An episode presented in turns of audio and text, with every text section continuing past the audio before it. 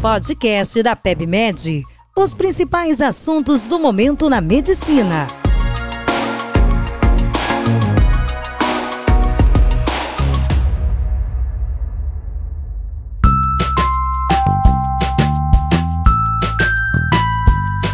Olá, sejam bem-vindos a mais um podcast da PebMed. Eu sou Isabel Cristina, médica infectologista e editora do portal. E hoje irei discutir sobre a nossa retrospectiva 2021 na área da infectologia. Bom, o ano de 2021 ainda foi marcado por muitas descobertas em relação ao Covid, mas nós tivemos algumas notícias que foram mais animadoras, principalmente em relação à descoberta de novos medicamentos que foram considerados eficazes contra o tratamento da doença. Inicialmente nós tivemos o Remdesivir, que é um antiviral que foi aprovado para tratamento de formas graves e moderadas de Covid em que os pacientes precisem de oxigenoterapia. Apesar de terem alguns estudos com resultados conflitantes, alguns mostrando benefício e outros não, o Remdesivir foi aprovado não só no Brasil, mas em outros países para o tratamento da doença, principalmente nas formas mais precoces.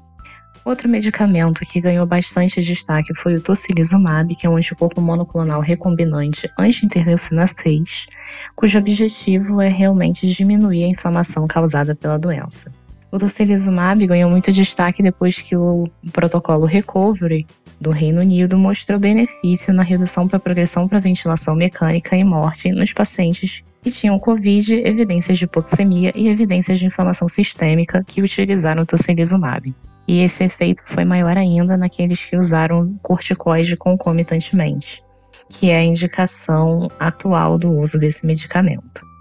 Outros destaques foram os anticorpos monoclonais. Inicialmente, a gente teve o primeiro coquetel aprovado, é o casirivimab e indevimab, com a indicação de usar em pacientes ambulatoriais com início de doença por menos de 7 dias de sintomas.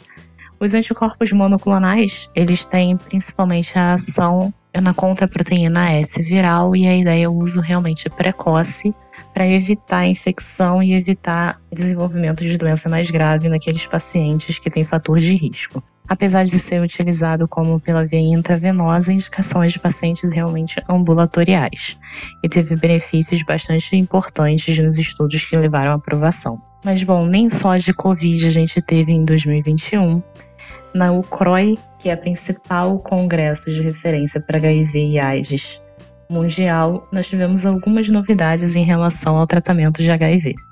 É importante destacar que a gente teve algumas novidades importantes no tratamento de crianças e gestantes, que são populações que geralmente não são muito bem contempladas nos estudos que a gente vê. Acho que o mais importante, o maior destaque foi o dolutegravir, que foi estudado em diversos protocolos e que mostrou benefício no uso de gestantes e para evitar a transmissão vertical. No estudo Dolphin, a gente teve demonstrou a superioridade do dolutegravir em relação ao favirenz para evitar a transmissão vertical em até 72 semanas após o parto de mulheres gestantes que estavam em terapia antirretroviral. E também outro estudo que mostrou a superioridade do dolutegravir em relação a presenças de maiores desfechos favoráveis em gestantes que foram acompanhadas. Esse último estudo comparava dolutegravir como backbone usando tenofovir e incitrabina, ou TAF e incitrabina, ou efavirenz, tenofovir e incitrabina.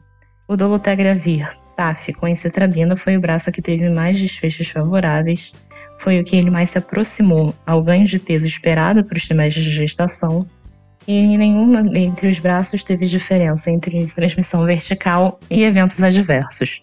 Mas o braço que usou o efavirenz esteve mais associado à mortalidade dos recém-nascidos. Outro destaque que teve no CROI é a importância da PrEP. A PrEP, que já é uma estratégia comprovadamente eficaz para evitar a infecção pelo HIV, para evitar novas infecções, e novas drogas foram apresentadas na conferência.